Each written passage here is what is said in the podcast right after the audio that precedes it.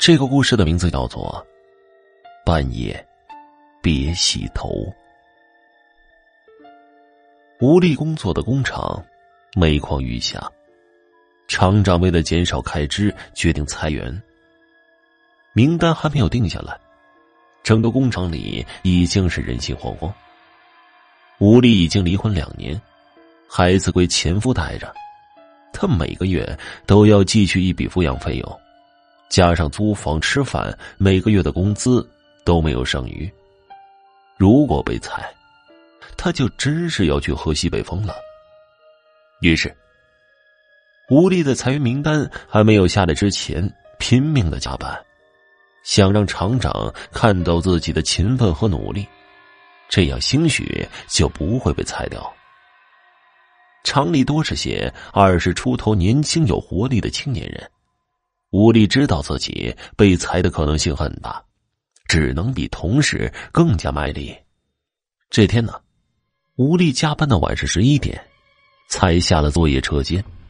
他已经是最后一个走的。机器亮起的红绿灯照亮了幽深的长廊，他快步的往前走，出了工厂，见到路边昏黄的路灯，才微微安心。他的家。在距离工厂不远的地方，但是那里很偏僻。吴丽骑着一辆自行车在马路上平稳的向前驶着。途经一座桥，吴丽有些忐忑。听说早上有个想不开的年轻女孩子从这里跳下去了，溺水死了。他脚下用力的蹬着自行车，加快了速度，很快就骑了过去。吴丽。吴丽猛然停了下来，自行车在地上拖出一道车辙印，他也是一个趔趄，差点摔了出去。有人在叫他的名字，吴丽吓了一跳，这深更半夜的是谁呀？他刚想回头，突然想起老话讲的：半夜听见有人叫你的名字，千万不要轻易回头，因为人的身上有三把阳火。鬼怪不敢靠近，但如果一回头，肩上的火就会灭掉，鬼就有可乘之机来害你。吴力打了一个哆嗦，不会这么巧吧？遇见了鬼叫人了。他目视着前方，也不回头，大声的喊道：“谁呀？周有什么事啊？”“我是文文啊，吴力，你回头看看我。”文文是吴丽的同事，不过他的家可不住在这边。这深更半夜的，也没有理由跑到这么偏僻的地方来。吴丽的心里七上八下，这一定是鬼在骗他回头呢。他硬都没有硬，骑上自行车，飞速的往家里赶。他家所在的地方是一栋老楼，四周连超市都没有。进去楼区后，就是一片黑暗。吴丽总觉得有一双眼睛在紧紧的盯着自己。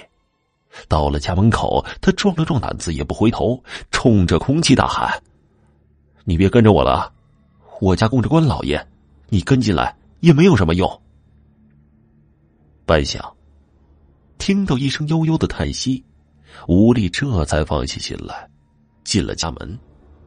他才没供关老爷，只是为了吓唬鬼胡乱编造的。那鬼一定是相信了，叹了口气离开了这里。到了家，已经是接近十二点了，吴丽十分困乏，他不想去洗澡，可是头发又油的厉害。想到明天还要早起上班呢，他强打起精神，放了些热水，打算洗洗头发再去睡觉。在洗手间里，吴丽解开皮绳，将头发披散下来。她的发质非常差，干枯分叉，像一团乱糟糟的稻草。吴丽从发间洗起，十分仔细。热水从头皮冲过，吴丽却觉得凉飕飕的。她尽快洗好了头发，因为发质不好，吴丽又涂上了护发素，包上毛巾，打开电视，坐在了沙发上面。准备让头发吸收五分钟。这么晚了，电视没有什么好看的节目，吴丽无聊的一下一下的换台。突然，他从电视里看到了一个人影站在了沙发的后面，他一惊，不会那个鬼跟了进来？他不敢回头，再换了一个台，那个人影就不见了。看来是自己眼花了。吴力拍拍胸口，没有好看的节目，他又困得眼皮打架，关了电视，来到洗手间，准备将护发素洗掉。此时啊，已经是午夜十二点了。热水冲过头发，带走了顺滑的护发素。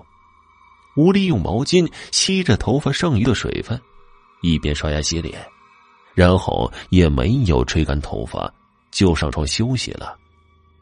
他很快就睡着了，迷迷糊糊中，感觉自己下了床，打开了房门，向外面走。夜晚的风凉飕飕的，他的头发还没有干呢，吹得他的脑袋晕晕乎乎的。他顺着回到厂里的路缓缓的走着，无力一时竟然分不清自己是在做梦还是真的在往厂里走。说是做梦吧。他的意识却是清醒的，可是控制不了自己的身体。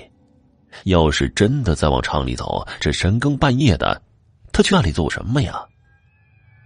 吴立想醒了，他用力的睁开眼睛，一下子吓了一跳。他真的在路上走着，已经快要到那座死过人的桥了。他浑身的汗毛倒竖，可是怎么都控制不了自己的身体。他的身后传出了令人毛骨悚然的声音：“没想到，你还是醒过来了。呵呵，本以为今晚找不到替死鬼去投胎了，没想到你竟然去洗了头发，让我有可乘之机。”吴丽一下子就明白了，恐怕那鬼一直跟着他回到家，现在要他做替死鬼呢。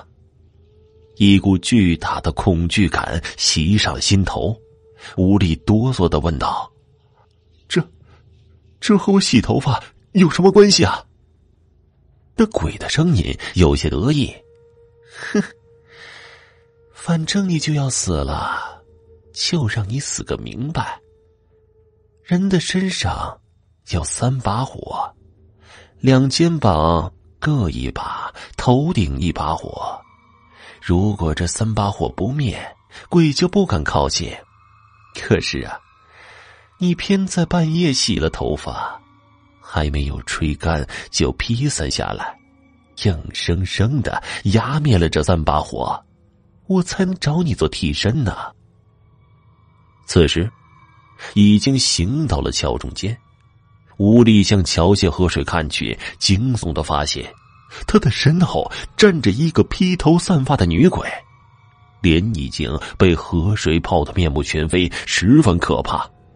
你，你放过我吧，我求你了，我给你烧纸、烧房子，你去找别人做替身吧。吴力哀求着，他的身体正在不受控制的爬上栏杆，就要跳下去，只是哀求也没有用。女鬼跳河自尽，必须要找个人做替身才可以投胎。扑通的一声，无力恐惧的扑进了水中，被女鬼摆布着的身体连挣扎也没有，就那样缓缓的沉了下去。第二天，有早起的人发现，一具尸体浮在了水面上，他表情狰狞，死前像是受到极大的痛苦。身体已经被河水泡得苍白浮肿，认不出来面貌了。好了，这个故事就要讲完了，谢谢你们的收听。